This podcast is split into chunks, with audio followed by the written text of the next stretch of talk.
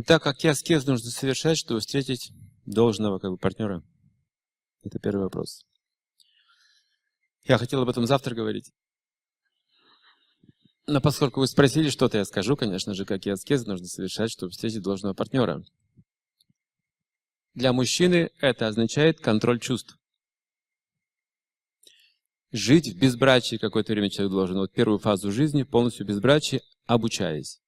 Именно там философская нагрузка на ум должна быть большая, глубокая. Вот это аскеза самое важное. Да, учиться и чувство под контролем держать. То есть с противоположным полом не общаться. Это главный аскез. И тогда, когда вы обучены должным образом, и чувство у вас под контролем, а не в воздержании, вы, когда смотрите на противоположный пол, вы видите его по-другому. Вы находите нужного человека. То есть, когда вы смотрите без вожделения, вы не, ошибете, не ошибетесь. Когда с вожделением, обязательно ошибетесь. Вот в этом ошибка заключается. Это первое. А для женщины аскеза А, хорошо. Для, для, для девочки аскеза а, быть под покровительством отца, служить отцу. Отца нет.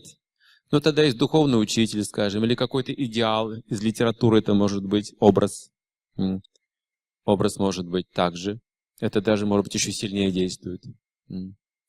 Образ отца. Например, мать может создавать образ отца для своих детей. Она должна это делать. Если они не видели отца, она создает образ отца необходимые для их воспитания.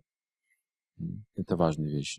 Есть также образы святых или какие-то других героев, на которых воспитываются дети. Их обучают таким образом. Это можно возместить так. Учитывать ли влечение, да, второй вопрос, при выборе?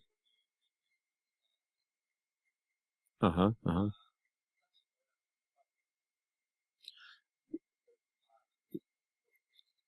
Как мы сказали, если вы совершаете аскезы, то там вы сделаете выбор, как правило, ну, нормальный. нормальный. Или послушайте старших, у вас будет достаточно разумно, чтобы прислушаться кому-то. Как вот скажем, тот духовный учитель, от которого мы берем эти знания, он в юности, он уже ушел с планеты. В юности, когда достиг брачного возраста, он влюбился в одну девушку. Он индус. А отец, он знал его судьбу, гороскоп своего сына, что в будущем он будет саньяси и известным проповедником, великим проповедником по всей планете. И он сказал, ты знаешь, если ты женишься на этой девушке, ты к ней сильно очень привяжешься. Вот ты его сейчас сильно любишь, и тебе будет трудно принять саньясу, отречение в конце жизни. А если женишься вот на этом, тебе совсем не нравится. Тебе будет легко принять саньясу, и в будущем ты вот осуществишь вот этот план свыше. И что сделал молодой человек? Он принял совет отца поскольку правильно воспитывался. Он так сделал, и судьба его так и свершилась. Все так и было. Это один из примеров. Но если все-таки э, недостаточно аскез, ну, какие-то ошибки были, мы видим, что есть влечение. Как это, учитывать или не учитывать влечение? Хорошо. Например, в Америке сейчас что делают? Ну, вообще есть в цивилизованном обществе, кроме брака, еще помолвка.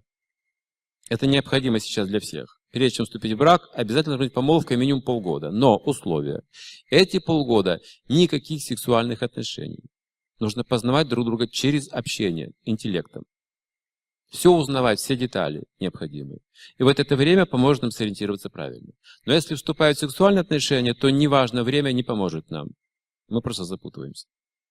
В Америке сейчас психологи предлагают такую помощь. Они говорят, что в течение а, месяца-двух мы сможем вам устроить ну, то, что вы узнаете друг друга, познакомим вас хорошо. Мы поможем вам в этом.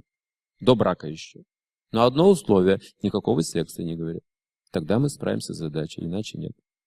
Вот это необходимо. Помолвка означает, сексуальной жизни нет, но вы можете общаться. Например, она может готовить, стирать, говорить, спрашивать, делиться, то есть вместе гулять, но проводить как-то время в том, чтобы понимать друг друга.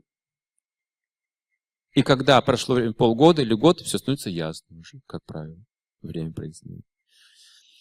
Подавать ли деньги и как это делать бескорыстно?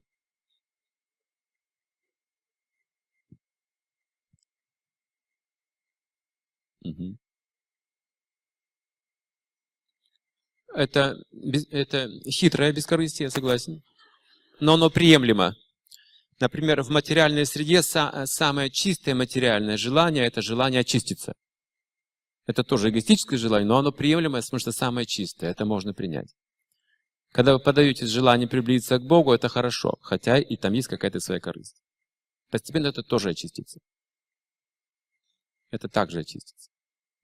Важно все равно делать хорошие вещи.